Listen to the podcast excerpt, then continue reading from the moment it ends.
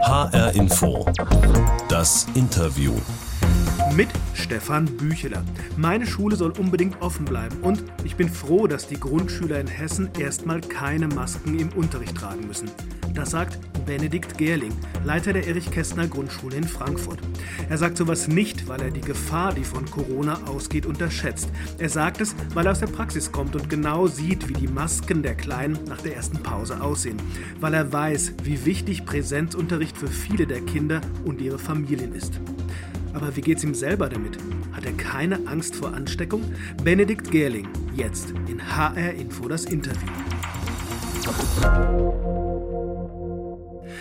Herr Gerling, wir haben uns für unser Gespräch ja nicht persönlich getroffen, sondern uns zusammengeschaltet. Ich bin im Homeoffice, Sie sind in Ihrer Schule in Frankfurt und jetzt stelle ich mir ja vor, dass Sie da in Moonboots und mit dicken Wollpulli sitzen, weil Sie ja die Schule ständig lüften müssen. Ist das so? ein schönes Bild, Herr Bücheler, ein schönes Bild. Ja, also es ist manchmal so, dass wir in den Klassenräumen tatsächlich schon ganz schön frisch haben. In meinem Büro mache ich es dann so, dass wenn Pause ist oder wenn ich dann mal ähm, auf die Toilette gehe, dann mal das Fenster öffne. Aber ansonsten habe ich es hier warm genug. Gott sei Dank, ja. Könnte schlimmer sein. Ja, Sie haben es kurz angesprochen, die Klassen. Wie ist das da so? Haben Sie da auch so CO2-Messgeräte, mit denen Sie messen können, äh, ob gewechselt werden muss, die Luft? Nein, die sollten uns eigentlich zur Verfügung gestellt werden von der Stadt. Die sind aber bisher so nicht eingetroffen. Vereinzelt machen ähm, Kolleginnen es mit dieser App, es gibt ja so eine, so eine CO2-App, wo man dann die Raumgröße eingeben kann und die Anzahl der Personen, die sich im Raum befinden. Und dann, ähm, aber eigentlich ist eine ganz gute ähm, Messgröße 20 Minuten, die kann man einstellen. Da haben wir bei den Klassen auch Kinder, die ähm, so einen Timer in die Hand bekommen. Time-Timer nennt sich das, so eine Rückwärtszähluhr. Und dann nach 20 Minuten klingelt der und die Kinder gehen dann einfach, äh, das ist schon eingeübt, gehen dann zum Fenster, öffnen das und fünf Minuten später werden die wieder geschlossen. Ja. Aber was bedeutet das eigentlich für den Unterricht? Ähm, in so einer Grundschule ist es ja gar nicht so einfach, überhaupt mal eine, so eine Lernatmosphäre zu kreieren, dass die auch alle wirklich zuhören und sitzen bleiben. Fliegt sowas nicht alle 20 Minuten dann wieder auseinander? Wie ist das aktuell? Ja, das ist schon ein Problem, Herr Bücheler. Also zu Anfang mit Sicherheit ein sehr großes Problem, weil dann immer auch Kommentare kommen und weil die Kinder auch merken, dass sie rausgerissen werden aus so einem Spannungsbogen, den ja jede Stunde auch braucht. Ähm, mittlerweile, jetzt nach ein paar Wochen, haben wir es dann schon ganz gut hinbekommen, dass es auch einfach äh, als, als Teil ähm, des Unterrichts so integriert wird, so wie auch ein Kind dann auf die Toilette geht, ohne sich jetzt groß zu verabschieden oder zu winken oder so. So machen wir dann auch einfach die Fenster auf. Es geht schon besser, aber es ist natürlich immer noch eine Störung ähm, der Unterricht ist schon in der, in der Summe auch äh, an vielen Stellen einfach auch ein bisschen beeinträchtigt. Das fängt mit dem Händewaschen an, wenn die aus der dritten Stunde kommen, wo sie Sport hatten und dann in die Klassenraum gehen, dann müssen sie sich fünf bis zehn Minuten die Hände waschen und dann muss noch gelüftet werden. Ja, das sind Beeinträchtigungen, die sind da. Ja, aber es gibt so einen gewissen Gewöhnungseffekt. Wenn ich mit meiner Tochter, die auch noch in die Schule geht, rede, dann klingt das immer so ganz entspannt. Ich habe ja eh meine Jacke an und dann ist es wenigstens ja. nicht so stickig. Und bei denen ist das so, äh, eins von den Schülerinnen äh, macht das Fenster auf und die Lehrerin macht einfach weiter. Genau. Also man arrangiert ja. sich wahrscheinlich so. Ne? Man organisiert sich und man arrangiert sich damit, genau. Mhm. Das sind kleine Beeinträchtigungen, die will ich jetzt auch gar nicht irgendwie überhöhen oder so. Wir nehmen es zur Kenntnis, es ist kein, man wünscht sich anders und anders wäre es auch ein bisschen besser und geschmeidiger, aber man kann damit leben, man mhm. kann auch damit alt werden. Ja. Wie geht es den Schülern damit? Was beobachten Sie? Wo sind die so zwischen tapfer, genervt, müde, trotzdem gut drauf, jetzt so am Ende des Jahres? Es, wenn Sie so eine Frage stellen, Herr Bücheler, ist eigentlich auch hinten dran eine große Komplexität. Ja. Letztlich muss man ja auch sagen, das ist eine Krankheit einer anderen Generation. Das ist die Krankheit von, von uns Eltern und, und Erwachsenen und, und älteren Erwachsenen und älteren Menschen. Ähm, und die Kinder tragen eigentlich da eine große Last an dieser Krankheit. Ähm, das heißt, sie sind sehr eingeschränkt. Im Schulalltag müssen sie in der Grundschule die Maske tragen, an manchen Grundschulen auch im Unterricht, bei mir nicht. Nur dann, wenn ich Infektionsfälle hatte, tragen sie zwei Wochen die Maske in der Klasse. Und ich finde, dass die Kinder das wirklich, wirklich tapfer tragen. Und sie sind schon eingeschränkt und wir laufen ständig über den Schulhof in der Pause und sagen, zieh die Maske bitte hoch und zieh sie bitte über die Nase, ganz hoch, genau. Ähm, aber sie tragen, tragen es tapfer, auch wenn sie eigentlich wirklich fast gar nicht betroffen sind von den Auswirkungen oder von den, von den Gefahren dieser Krankheit. Ja. Mhm. Sie sind relativ entspannt und ich glaube auch, dass es damit zusammenhängt, dass die Lehrer es einfach auch den Kindern auf eine gute oder die Lehrerinnen auch, ähm, das den Kindern auf eine gute Weise vermitteln. Wir müssen es jetzt machen, es ist nötig, das sind im Moment die Regeln, so sind die Ordnungen im Moment in unserer Gemeinschaft. Und ähm, wenn man das gut kommuniziert, tragen es die Kinder auch mit. Ich glaube, dass nochmal die Kinder und die Jugendlichen an den weiterführenden Schulen dann nochmal mehr leiden, weil die auch im Unterricht tragen müssen. Und wenn dann mein Sohn zum Beispiel acht Stunden oder neun Stunden Unterricht hat, dann kommt er schon erschöpft nach Hause, auch von dieser Atmerei. Mhm. Ja. Sie haben ja die Kleineren bei sich an der Schule. Ähm, müssen die jetzt schneller erwachsen werden oder größer werden sozusagen als zu anderen Zeiten? Ja, das ist eine gute Frage. Ich glaube, dass sie ähm, sicherlich mit Dingen konfrontiert sind, die ähm, wir ihnen unter normalen Umständen eher auch ersparen würden. Also das fängt ja schon damit an, dass dieser Lockdown sie sehr gestresst hat, weil die Familien auch unter Druck geraten sind zu Hause mit den Kindern und Nutzung von Geräten und Beaufsichtigen, während man gleichzeitig seiner eigenen Arbeit nachgehen muss. Ja, also sie sind schon auch, sie sind schon beansprucht und wir tragen oder wir übergeben denen da auch einen Teil an Verantwortung, die für Kinder schon schwer zu tragen ist. Ja, ich glaube schon, dass wir, dass, ich glaube nicht, dass sie traumatisiert sind dadurch. Ja, ähm, also da versuchen wir schon von schulischer Seite aus auch ganz viel aufzufangen. Also dass wir auch, dass ich schon versuche in der Schule so viel Normalität wie nur irgend möglich ähm, aufrechtzuerhalten. Also dass wir dass die Stundentafel aufrechterhalten, dass die Klassen gemeinsam unterrichtet werden, dass die ähm, Rituale stimmen, wie der Tag anfängt, wie der Tag sich durch, die, durch, den, durch den Rhythmus zieht und wie der Tag auch abgeschlossen wird. Das versuchen wir wirklich den Kindern mitzugeben. Auch mit Hausaufgaben, mit viel Gespräch, mit viel Zuwendung. Ich glaube schon, dass wir da ähm, schon genug Vorsorge treffen, damit die Kinder nicht in irgendeiner Weise traumatisiert sind oder an diese Zeit voller Grauen denken. Mhm. So ist es halt das neue Normal an einer Grundschule im Winter 2020. Wenn Sie jetzt mal ein Bild von Ihrer Schule machen müssten, ein Foto, was würden Sie da knipsen? Welche Szene oder welche, welchen Ausschnitt würden Sie knipsen, der die aktuelle Situation besonders anschaulich macht? Gibt es da ein Bild, was Sie im Kopf haben? Ich glaube, ich würde ganz viel ähm, in der Pause knipsen und die Kinder fotografieren. Ähm, also einfach dieses mit Masken spielen, mit Maske auf die Kletterspinne hochklettern, mit Maske im Labyrinth rumrennen, mit Maske fangen spielen, mit Maske Fußball spielen. Das ist im Moment für mich so ganz ähm, ausdrucksstarke, das ausdrucksstarkes Zeichen für die Zeit, für diesen Winter 2020. Immer Maske. Mhm. Ähm, Im Jetzt. Klassenraum, ja, im Klassenraum Jacke anziehen, das ist auch noch, mhm. glaube ich, wäre auch noch ein Bild, das dazu passte. Okay. Äh, jetzt kommen wir in die Adventszeit. Wenn Sie jetzt mal an das vergangene Jahr zurückdenken, ist das überhaupt mit dem zu vergleichen, wie es aktuell läuft? Ich denke da so an zusammen Plätzchen essen, Weihnachtslieder singen, Weihnachtsbazar. Ist da irgendwas vergleichbar mit dem letzten Jahr? Nichts mehr, äh, wenig, wenig. Nur, dass es kalt ist. Ähm, die, wir haben den Weihnachtsmarkt gehabt letztes Jahr, der kam wundervoll an. Der hat eine große Resonanz hier auch im ganzen Viertel ausgelöst. Das ist dieses Jahr gar nicht möglich. Ähm, Weihnachtssingen haben wir immer auch auf dem Schulhof gemacht, äh, drei, vier Mal vor, ähm, am Freitag vor Unterrichtsbeginn oder in der Pause, nach der Pause Adventssingen auf dem, Weihnacht, auf dem Schulhof gemacht. Können wir nicht mehr machen. Wir singen hier nicht mehr im Moment. So, dürfen wir nicht, sollen wir nicht, machen wir nicht. Ähm, was noch stattfindet, ist in den Klassen auch so ein bisschen, also auch da wird nicht gesungen, aber das sind dann schon irgendwie auch Besinnungsmomente, ja, wo man mal innehält und wo man vielleicht auch ähm, über die Weihnachts-, die Adventszeit Geschichten erzählt und, und vorliest und Kerze anzündet. Das machen wir schon noch. Mhm. Ja, aber vieles, was so, wissen Sie, was so Großgemeinschaft prägt und was als Schule auch zusammenführt, das ist im Moment äh, eigentlich nicht möglich. H-Info, das Interview mit Benedikt Gerling. Er ist Schulleiter an der Erich-Kästner-Schule in Frankfurt. Das ist eine Grundschule mit Ganztagsangebot. wir haben gerade schon so ein bisschen was erfahren über den Schulalltag in Zeiten der Pandemie. Jetzt haben sich ja die Kanzlerin und die Ministerpräsidenten der Länder auf einen Corona-Maßnahmenplan für den Rest des Jahres geeinigt. Für die Schule heißt das im Wesentlichen, wenn ich das richtig einschätze, in Hessen ändert sich nicht viel. Haben die Berliner Beschlüsse irgendwie Auswirkungen auf Ihren Schulalltag? Nein, würde ich, nicht, würde ich nicht sehen, dass das Auswirkungen hätte. Was ich jetzt ganz interessant fand, war, dass der Ministerpräsident Bouffier gesagt hat, dass in Hessen nicht daran gedacht ist, in der Grundschule auch eine Maskenpflicht einzuführen. Mhm. Das hat mich auch ein bisschen erleichtert, weil ähm, ich höre das jetzt aus Bayern, dort ist meine Schwester Lehrerin und äh, ich habe das auch schon vereinzelt von hier äh, erfahren und mitbekommen, dass in der Grundschule die Maske von den Kindern einfach auch nicht gut getragen werden kann im Unterricht, nicht über so einen langen Zeitraum.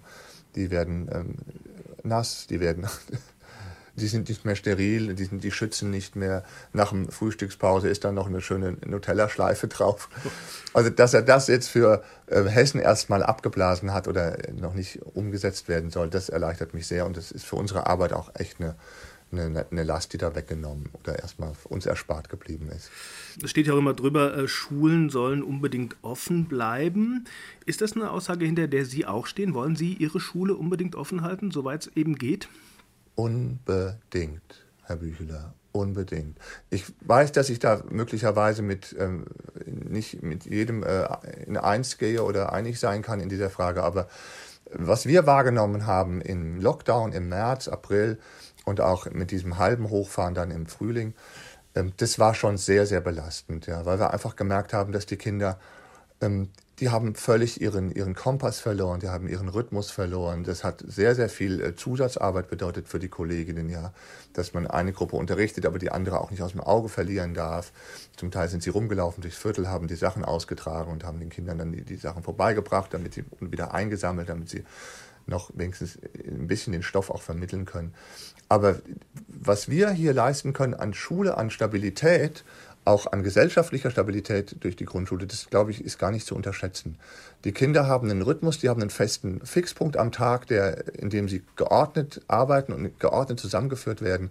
Und ähm, wenn wir das aufgeben, boah, das glaube ich, wird einfach wieder zu ganz, ganz starken Problemen und Verwerfungen auch führen, auch in den Familien. Ne? Wenn Sie jetzt mal zurückdenken an den, an den Lockdown zu Beginn der Pandemie, haben Sie damals tatsächlich alle Kinder mitnehmen können oder gab es da auch welche, die auf der Strecke geblieben sind? Wie steht es da so um gleiche Bildungschancen im Jahr 2020, wenn die Schulen dicht machen? Ja, das ist schon, das sind schon welche auch äh, uns ein bisschen verloren gegangen, verrutscht sozusagen, ja. Das war nicht einfach, alle zu erreichen. Ähm, also sagen wir es mal so, wir konnten alle erreichen, das gelang, aber wir konnten nicht alle so stark auch wieder fördern, wie das dann zum Beispiel Eltern einer bestimmten Schicht mit ihren Kindern automatisch machen. Ja? Also da gibt es dann Schichten oder Familien, bei denen merken wir, da können die Eltern gar nicht helfen, die können nicht genügend gut Deutsch, die können vielleicht auch zum Teil gar nicht lesen ähm, oder die haben dann äh, vier, fünf, sechs Kinder zu Hause in einer drei, vier Zimmer oder in einer Zwei-Zimmer-Wohnung. Da ähm, können wir versuchen, von schulischer Seite aus am Tag immer mal so ein paar Minuten, 20, 30 Minuten mit dem Kind was zu arbeiten, aber letztlich andere Familien, bildungsnähere Schichten, die arbeiten dann halt neben dem, was wir mit dem Kind am Tag erreichen können, arbeiten sie auch selber noch mal zwei Stunden mit dem Kind. Und das sind natürlich dann auch einfach Unterschiede, die wir auch nicht mehr aufholen, äh, an der Stelle nicht aufholen können.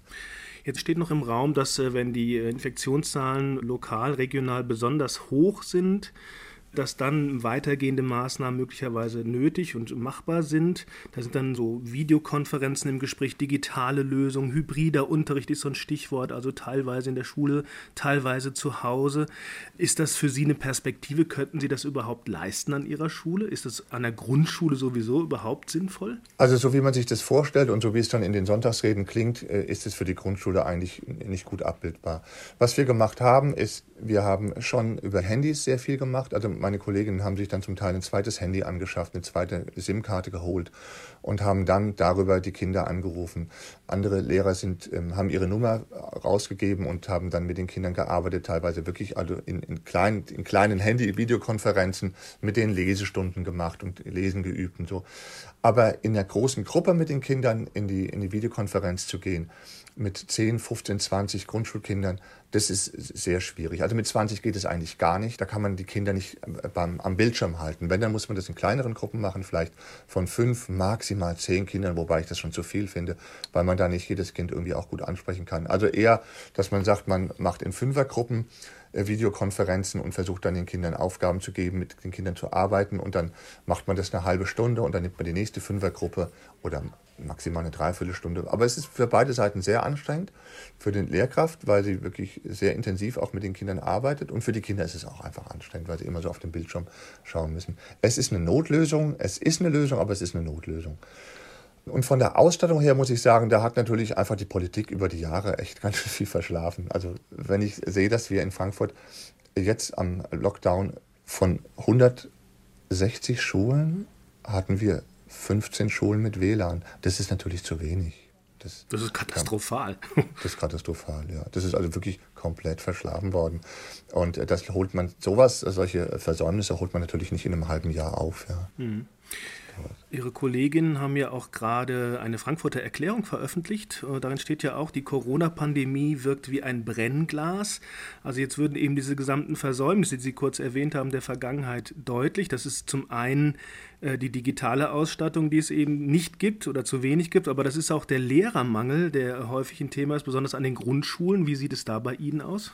Ähm, da muss ich tatsächlich auch sagen, dass ich da ganz gut äh, ausgestattet bin. Aha. Das hat aber auch damit zu tun, Herr Bücheler, dass ich ähm, hier schon sehr, sehr lange Schulleiter bin an der Schule. Und ich erlebe das an Schulen, an denen in den letzten Jahren auch äh, Wechsel waren oder viele Wechsel waren, dass da die Situation schwieriger ist. Wenn man lange, lange, lange an einem System ist, dann hat man wirklich auch so einen Blick für, für lange Zyklen. Und ich habe hier sehr viele Referendare ausgebildet, habe mir viele davon auch an die Schule geholt und ähm, habe immer sehr weit nach vorne geschaut. Wenn ich eine gute Studentin habe in, in einem Praktikum, die hier ist, dann spreche ich die an und dann kann das sein, dass die in fünf Jahren hier Lehrerin ist oder in sechs Jahren, mhm. weil ich einfach merke, dass, dass ich solche Leute an Bord brauche.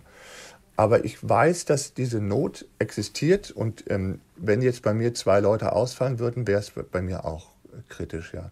Wir haben, wir haben tatsächlich diese Situation mit dem Lehrermangel in der Grundschule, ist ja schon auch frappierend, bei mir vor Ort konkret nicht. Aber ähm, wir müssen da hoffen, dass das sich bald löst. Also dass wir da in den nächsten drei Jahren tatsächlich auch gute Lösungen dann hinkriegen. Herr Gerling, H-Info, das Interview ist das Gespräch mit der Box. In dieser Box packen wir immer was rein für unsere Gesprächspartner. Und ja. heute bei Ihnen ist es ein Zettelkasten. Der steht hier bei mir im Homeoffice auf dem Schreibtisch. Darf ich da für Sie mal reingucken? Ja, machen Sie. ah, hier. Für den Schulleiter der Erich Kästner Grundschule sind hier ein paar Zitate des Namensgebers Ihrer Schule drin. Natürlich von Erich Kästner. Und ich frage mich, ob Sie aktuell mit denen was anfangen können. Zum Beispiel mit dem hier. Das Glück ist keine Dauerwurst, von der man sich täglich eine Scheibe herunterschneiden kann. Passt das gerade? Ja, ja. Aber vielleicht, ich finde es schön, ja. Also, der Erich Kästner hat ja in der Zeit gelebt, die auch die Menschen sehr hart gefordert hat und, und sehr schlimme Sachen erlebt. Und ich glaube, wir sind jetzt in dieser Generation die erste seit 75 Jahren die erste Generation, die wirklich auch sich wieder mit ganz harten Auseinandersetzungen befassen muss und mit ganz harten Herausforderungen. Und ich glaube, auch in dieser Zeit kann man wieder schätzen, was Glück ist und was äh, schöne Momente sind. Und vielleicht sollten wir das aus dieser Zeit auch mitnehmen. Ja, dass es nicht alles nur negativ ist und alles nur belastend, sondern dass es auch diese kleinen Lichtblicke gibt. Hm. Aber keine Dauerwurst. Dauerwurst. Ich habe hier noch eins. An allem Unfug, der passiert, sind nicht etwa nur die schuld, die ihn tun, sondern auch die, die ihn nicht verhindern. Passt das auch gerade? Ja, durchaus. Das passt auch. Also das ist jetzt aber eine persönliche Einschätzung, weniger als Schulleiter, dass ich finde, dass wir in dieser Zeit auch darauf achten müssen, dass wir nicht nur diese Meldungen so negativ raushauen. Also, das ist eine politische Frage, es ist aber eine, Politikerfrage, aber auch eine ähm, mediale Frage, dass man nicht immer nur sagt, das ist so schlimm, wir müssen das wissen, dass das noch folgen kann und das kann noch passieren und jenes kann noch passieren, sondern dass man einfach auch mal sagt, ihr versprüht mal ein bisschen Zuversicht und wir werden da schon durchkommen durch diese Krise. Aber nicht, wenn wir jeden Tag von unseren Ängsten und von dem, was uns alles noch droht, sprechen. Hm.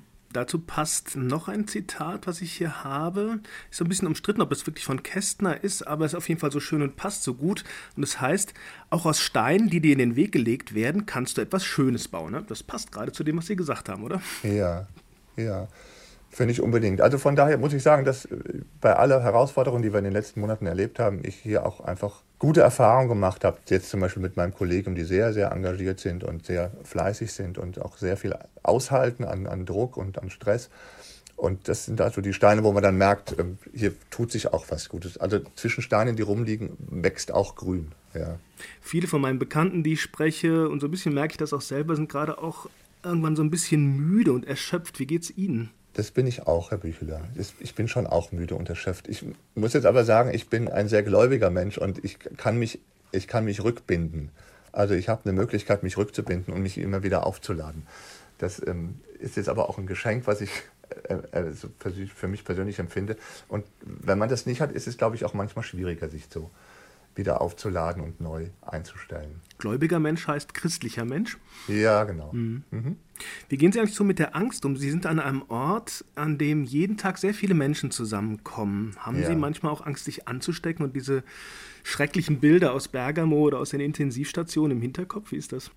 Ähm, ich habe überhaupt keine Angst. Und ich freue mich darüber und ich empfinde auch das als Geschenk, dass ich überhaupt keine Angst habe, dass mich das irgendwie treffen könnte oder so. Ich weiß nicht, ob das mein Verdienst ist oder ob es wirklich, eine, ob es wirklich ein Geschenk ist, aber ich bin dankbar, dass ich diese Angst nicht habe, aber ich nehme sie wahr und ich glaube, es ist auch ganz wichtig, dass man diese Angst bei den Menschen auch ähm, aufgreift, dass man ähm, sie damit auch ähm, mit ihnen darüber spricht. Aber ich selbst ähm, habe sie nicht. Und ich merke auch, dass wir an der Schule hier so gut jetzt durch die Krise gekommen sind. Ich hatte fünf Infektionsfälle jetzt seit März. Mhm. Das waren Kinder. Und wir haben, äh, das waren in verschiedenen Klassen. Und wir haben drei Klassen durchgetestet, in denen diese die infizierten Kinder saßen oder das infizierte Kind jeweils. Und die ganze Klasse war negativ getestet. Und die Lehrer waren auch negativ getestet. Und die Teilhabeassistenten waren auch negativ getestet. Es ist nicht so, dass ich leichtfertig damit umgehe. Aber ich sehe, wir müssen diese Krankheit, äh, wir müssen beachten, dass sie da ist. Wir müssen damit umgehen. Aber wir sollten uns nicht davon lähmen lassen und nicht in Angst und Schrecken versetzen lassen von dieser Krankheit. Mhm. Sonst, sonst sind wir auch, glaube ich, nicht mehr gut handlungsfähig. Angst ist ja schon so ein Phänomen in unserer Gesellschaft und Angst ist ja auch die Schwester der Aggression. Äh, kommt sowas bei Ihnen auch an? Müssen Sie sich mit Menschen auseinandersetzen, die behaupten, dass Kinder krank werden oder sogar sterben, wenn sie eine Maske tragen? Sind Querdenker auch schon an Ihre Schule gekommen? Wie ist das bei Ihnen in Frankfurt? Jetzt muss ich mich erst noch mal kurz ähm, erholen von diesem Spruch, den Sie gerade gesagt haben, weil, weil, ich, weil mich der sehr berührt hat. Angst ist die Schwester der Aggression. Ja, das ist gut, Herr Büchler. Das ist wirklich gut. Ähm, ja, Querdenker waren hier noch nicht bei, der, an, bei mir an der Schule. Ich habe schon Mails bekommen von meiner äh, Dienstaufsicht und von Polizeidienststellen auch, dass die Leute unterwegs sind und äh, auch Flyer austeilen wollen in Schulen oder Vorschulen. Mhm. Ich glaube, dass genau diese Angst dazu führt, dass man ähm, auch Bilder erzeugt, wo nicht mehr gefragt wird, ob die wahr sind oder ob die ähm, unwahr sind. Ich persönlich habe davon gehört, dass sowas die Runde gemacht hat, dass Kinder gestorben sind, weil sie eine Maske getragen haben. Ich halte das für Panikmache. Ja, es gibt auch keinen kein, kein Beweis dafür. Es gibt, gibt keine valide Grundlage Nein. für so eine Behauptung. Mhm. Und ich mag mich auch nicht in so einer Form irgendwie beeinträchtigen lassen in meiner Arbeit. Wir folgen jetzt mal der Politik an der Stelle. Natürlich sind wir alle kritisch äh, im Hinblick auf bestimmte Entscheidungen, weil wir schon wissen, dass es auch schwierig wird für unser Land.